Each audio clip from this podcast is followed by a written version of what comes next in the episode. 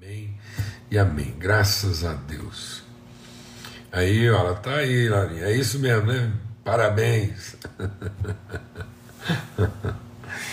Muito bom. Não vou perguntar quantos anos, não, Laura. Você pode ficar quietinho, tá bom? Ninguém vai te perguntar aqui, não. Márcia, muito obrigado, viu? Por todo carinho. A gente teve com a Márcia ontem, com o Rez, a casa deles, os pais, e a gente veio carregado de virtude lá né, da casa deles lá, em nome de Cristo Jesus. Graças a Deus. Irmãos, hoje eu quero compartilhar com vocês aqui, eu vou tirar os comentários por um instante. E é o seguinte, a gente vai comentar hoje sobre um princípio, né? Comentar não, né? Meditar, avaliar sobre um princípio assim bem desafiador na nossa vida e que talvez muitas pessoas ainda não entenderam isso isso durante um período da história foi uma confusão. Teve gente que morreu por causa desse negócio aí.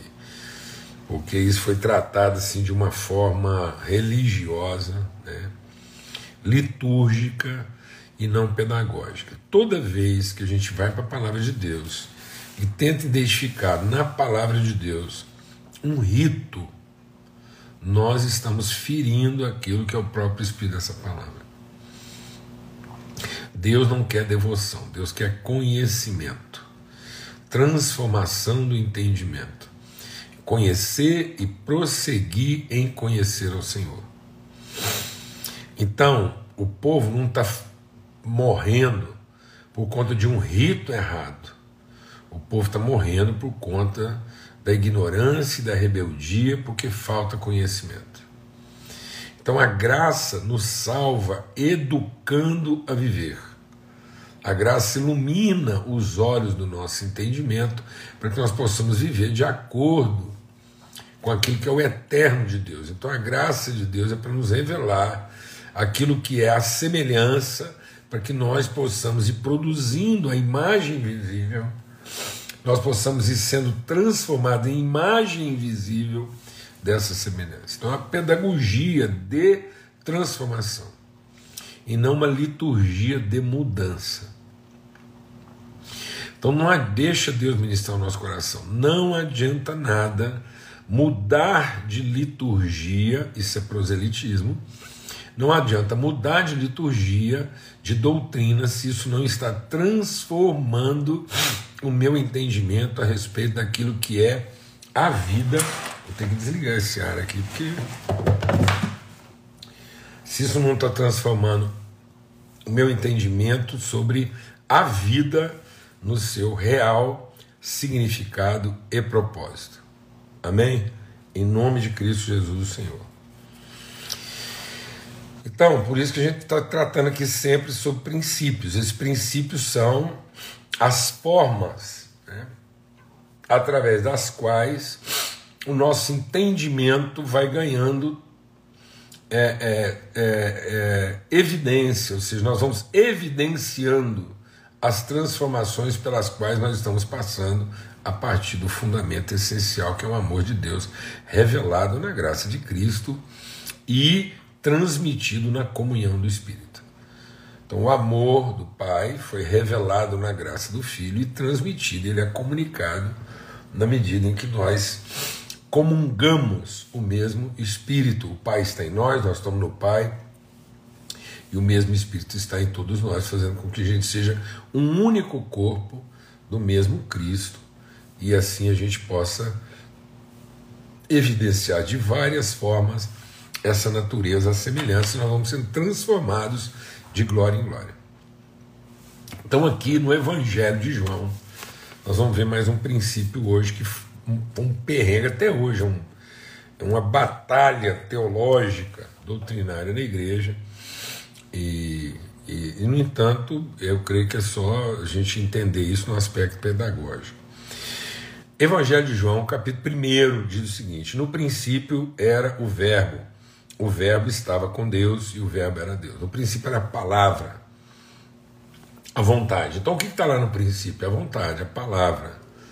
Né? A definição verbal da natureza de Deus. Então, no princípio está a semelhança. Essa semelhança é uma palavra, é um verbo, né? é, um, é, um, é, um, é uma vontade condensada.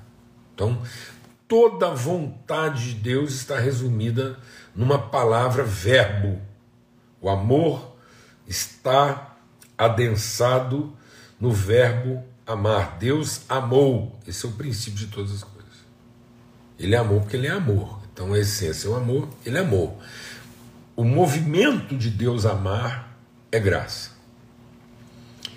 Então, como é que a gente sabe que Deus é, é amor? Porque ele é amor. Então há uma evidência. Então, o amor gerou um filho, cujo nome desse filho é o Verbo é, intenso, absoluto, sucinto, adensado de tudo que o amor de Deus é, porque ele tendo, sendo amor, ele amou e deu. Deu quem? O filho. Então esse filho é o fruto, é, é, é o que o amor de Deus gera para ser ungido e entregue em favor dos seus irmãos. E aí, esse verbo, como diz aqui, que estava com Deus e que se fez todas as coisas foram feitas por ele, por intermédio dele. Sem ele, nada do que foi feito teria sido feito. Nele estava a vida, a vida era a luz dos homens, e a luz brilha nas trevas, e as trevas não podem prevalecer contra a luz. Aí a gente vai pular aqui para o verso 10. Aquele que é a palavra estava no mundo, o mundo foi feito por intermédio dele, mas o mundo não o conheceu. Veio para que era seu, mas os seus não o receberam.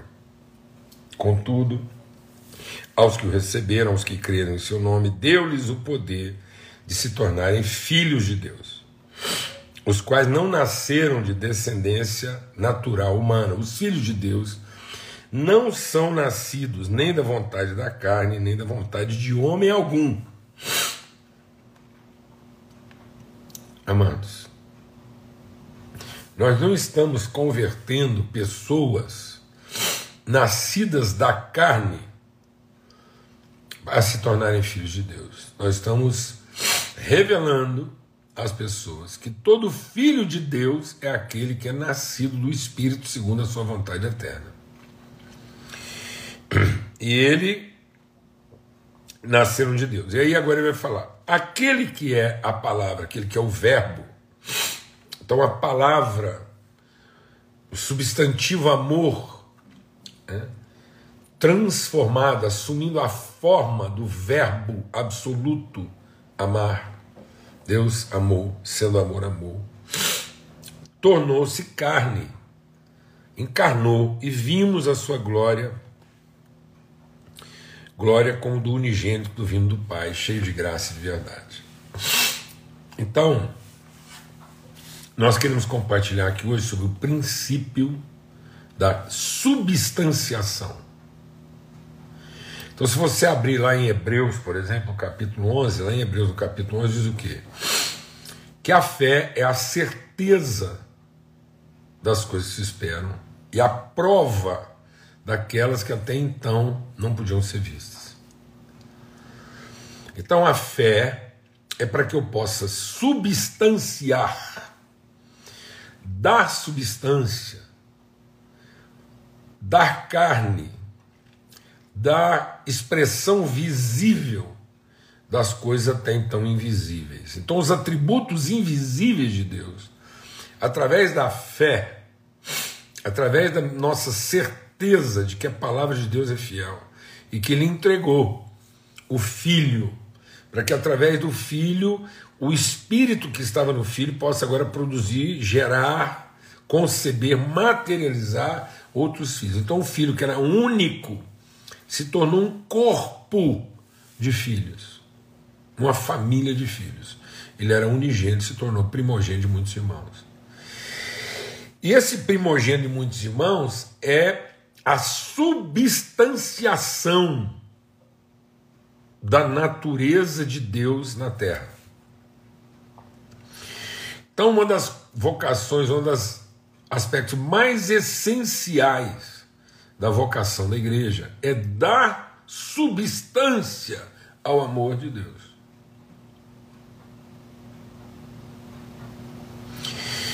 Então, o principal papel da igreja não é mistificar a fé, é materializar a fé. Não é espiritualizar o rito, é encarnar o Espírito. Então a missão do Filho era, vindo ao mundo, encarnar o verbo amar do substantivo amor. O amor de Deus sempre foi amar. Então, o amar é o verbo vibrante, é a essência vital, é o movimento íntimo da natureza de Deus. Deus é amor, Ele ama sempre. E agora, pelo mesmo Espírito, nós, esse amor, nós estamos fundados arraigados nesse amor. Então, o propósito desse amor não é que eu eu simplesmente responda amando a Deus, mas que eu ame a Deus amando o meu próximo assim como ele nos amou. Foi o que Jesus ensinou. Então, o grande desafio do amor não é a devoção a Deus. O grande desafio do amor é entregar substância materializada, tangível, visível desse amor aos nossos irmãos que ainda não conhecem a Deus e que vão conhecer a Deus no seu amor, porque vão provar, vão se alimentar. Provar no sentido de conhecer a prova Então, nosso desafio é oferecer uma degustação do amor de Deus. A, igreja é uma grande agência de degustação. Vinde, provai e vede que o nosso Senhor é bom, que o seu amor dura para sempre. Nós somos a prova do amor de Deus. E essa prova do amor de Deus não está no nosso esforço devocional de louvar a Deus a nossa vocação não está no esforço devocional, está no compromisso incondicional de materializar esse amor naquilo que a gente oferta e entrega para os nossos irmãos. Então, lá em Tiago, por isso que muita. Assim, isso foi um, uma briga na igreja, porque é, é, o que, que acontece? A religião foi lá para a ceia do Senhor e a, a encrenca foi lá na ceia. E quando Jesus estava é, aplicando a ceia como elemento pedagógico, ele diz: ó, assim como eu estou, eu vou pegar esse pão. Então Jesus pegou um pedaço de pão e falou assim: ó, é isso que significa a nossa vocação. Então eu vou pegar esse pedaço de pão e esse pedaço de pão vai ser a substância. Esse pão vai substanciar o meu amor. Então, o meu amor tem substância. A minha espiritualidade ela tem substância. Não é uma espiritualidade é, é, mítica, não é uma espiritualidade de conceitos abstratos, não. É uma, é uma espiritualidade de convicção no abstrato e compromisso com o material. Então, a minha certeza no invisível produz uma prova visível desse invisível. Então nós não estamos aqui para desenhar Deus no seu poder, mas nós estamos aqui para revelar Deus no seu amor. A igreja não tem a vocação de fazer pinturas cênicas o, o chamado da igreja não é produzir uma pintura cênica, um evento dramático do poder de Deus. O compromisso da igreja é simplificar, substanciando o amor de Deus naquilo que a gente entrega para os irmãos. Aí, os religiosos foram para a ceia para discutir o pão e não a substanciação. Então o pão era para simbolizar de maneira pedagógica, o pão e o, e o vinho era para exemplificar pedagogicamente o que Jesus estava chamando de substanciar. O verbo se fez carne. Como? Eu estou dando o meu corpo e a minha própria vida. Então eu não estou sacrificando só o corpo, eu estou sacrificando o corpo e a vida. O meu sacrifício é até o fim. Eu não estou dando um, um, um braço para ficar com o outro. Eu não estou dando uma perna para ficar com a outra. Eu não estou dando um olho para ficar com o outro. Não, eu estou entregando até meu próprio sangue, a minha vida, minha essência vital, assim como eu entrego o meu espírito. Então, o que Jesus estava ensinando? Que o momento da ceia é para ensinar a pedagogia da substanciação. O verbo se fez carne. Aí, os religiosos foram lá discutir. Bom, então a ceia tem o efeito da transubstanciação. E aí veio uma onda romana que acredita nisso até hoje. Então tem a doutrina da transubstanciação, que é o quê? Não, esse pão e esse vinzinho que nós estamos tomando aqui é o próprio corpo de Cristo e o sangue de Jesus que nós estamos comendo até hoje. Então haja corpo de Jesus para ser comido, porque estamos comendo ele até hoje. Então Jesus pegou aquilo e tornou aquele pãozinho, aquele pedacinho de pão lá da ceia, numa coisa sagrada em que lá na hora, lá, aquilo lá, a oração, a reza ali faz aquilo ser de fato. Então Jesus não estava ensinando a gente a comer o corpo de Jesus. Jesus estava ensinando a gente, através do nosso corpo, a substanciar o nosso amor. Ou seja, não tem jeito de falar de amor se nós não estivermos dispostos a sacrificar o nosso próprio corpo em sacrifício vivo, santo e agradável a Deus. E quando Paulo está falando de oferecer nossos corpos por sacrifício santo e agradável a Deus, não é oferecer esse corpo a Deus, mas é oferecer esse corpo em sacrifício a Deus a favor dos irmãos. Então a minha oferta é aos irmãos. Por isso que Jesus disse a Pedro lá: Você me ama? Então ame e cuide dos seus irmãos. Então substancie o meu amor naquilo que você materializa na vida dos seus irmãos. Amém? Aí, não contente com isso, a religião veio lá, os romanos, né, e falaram assim: ó, é transubstanciação. Aí, uma linha reformada, isso também é um uma pendenga até hoje. Uma linha reformada falou assim: não, não é transubstanciação, é co-substanciação.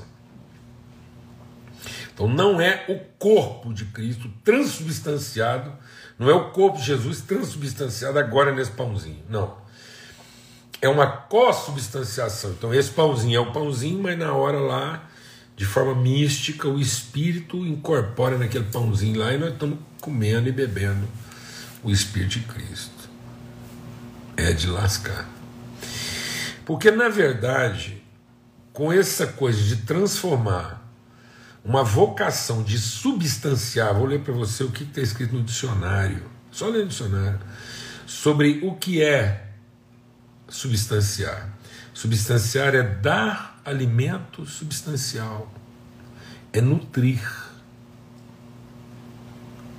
Então Jesus não estava na ceia ensinando a gente a comer o corpo dele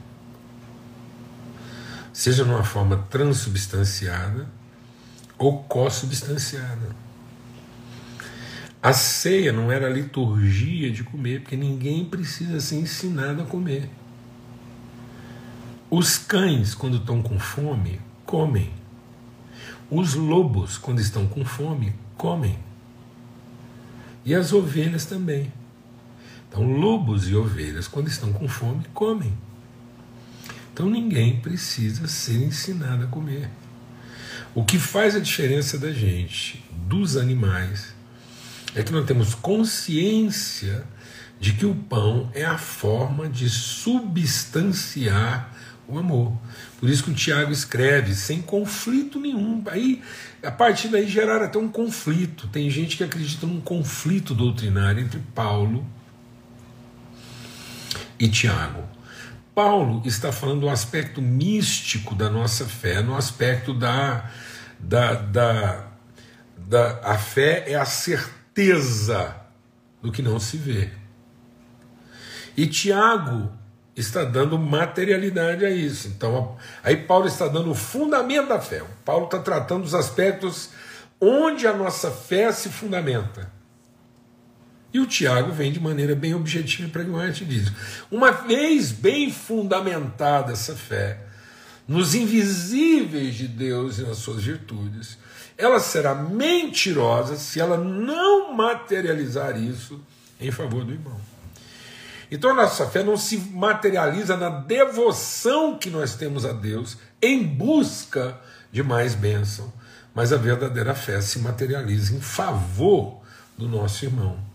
Por isso Jesus diz: assim brilhe a vossa luz. Então a nossa luz tem que brilhar a ponto de produzir uma expressão visível de uma oferta substante e autêntica e tangível o que, que nós estamos entregando? Então, quando você olha para a vida de todo mundo que cerca você, quem carrega uma evidência substante, uma evidência consistente, uma evidência materializada da sua fé? O que, que está evidente na vida de alguém que diz que houve uma oferta substancial, que você substantivou, que você substanciou a sua fé na vida de alguém. Ou todas as substâncias da sua fé estão em você.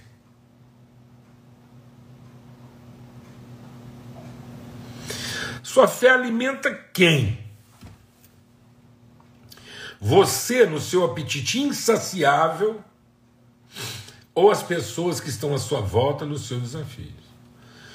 Por isso que o Tiago está falando que é morta essa fé. Se a sua fé é apenas para alimentar seus apetites e desejos, isso não é fé.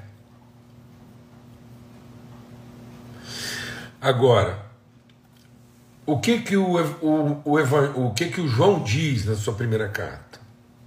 João o apóstolo. O apóstolo João, na sua primeira carta, diz o seguinte: se alguém vendo o seu irmão com alguma necessidade e ele tendo recurso, se essa pessoa que diz que ama a Deus, tendo recurso, ele não substancia a sua fé, então a fé dele é mentirosa, ele é uma fraude.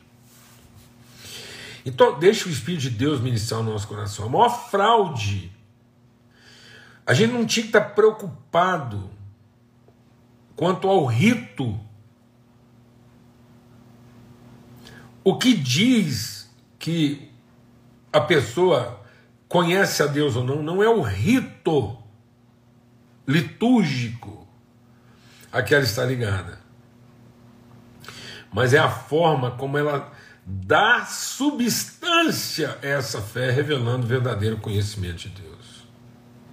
E aí, para terminar, existe substanciar, que a fé substancia, existe transubstanciação e co-substanciação, que deveria dizer respeito a nós e não ao pãozinho. Então, existe transubstanciação? Existe, em nós. Porque a nossa vocação é substanciar então nós somos a verdadeira transubstanciação do corpo de Cristo. Nós somos o corpo de Cristo, transubstanciado. E co-substanciado, porque isso é feito em comunhão com outros irmãos ao mesmo tempo pelo mesmo Espírito. Então tinha que ter crise. Mas não.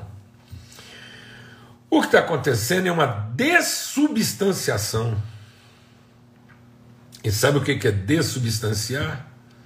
É tirar a substância. Então, amado, cuidado, porque às vezes discutindo, se transubstanciando, co-substanciando, discutindo qual é o ritmo de cada um, na verdade nós estamos cometendo o pecado induzido pelo anticristo, que é dessubstanciar. Eu creio que nós estamos perto de viver um tipo de fé dessubstanciada, em que a gente até faz oferta.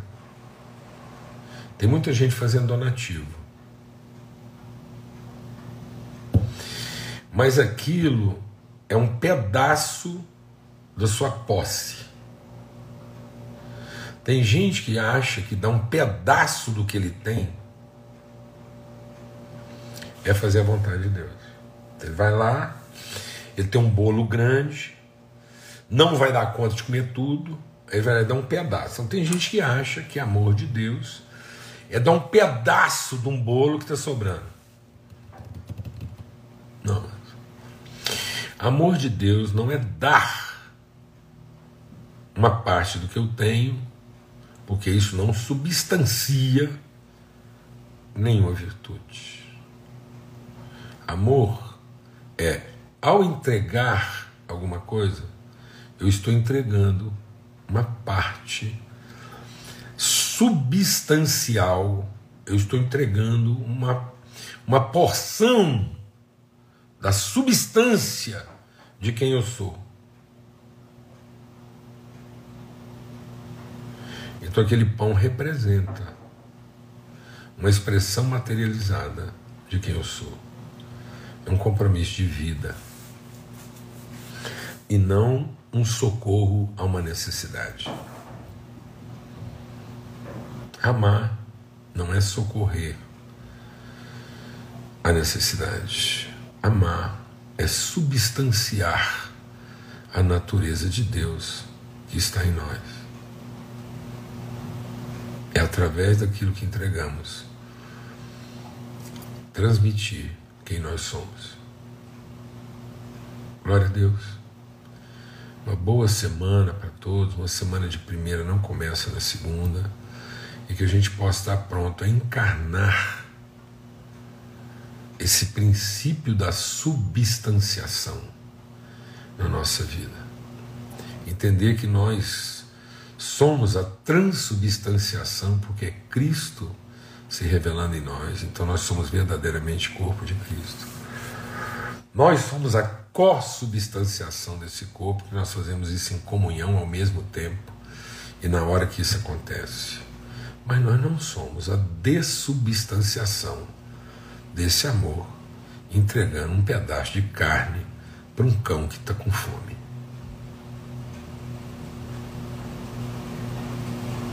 Amém. Em nome de Cristo Jesus, um forte abraço. Até amanhã, se Deus quiser. Se Deus quiser, até amanhã, na nossa viração do dia, naquela mesa bendita preparada para nós lá às 18 horas, ok? Fica na paz.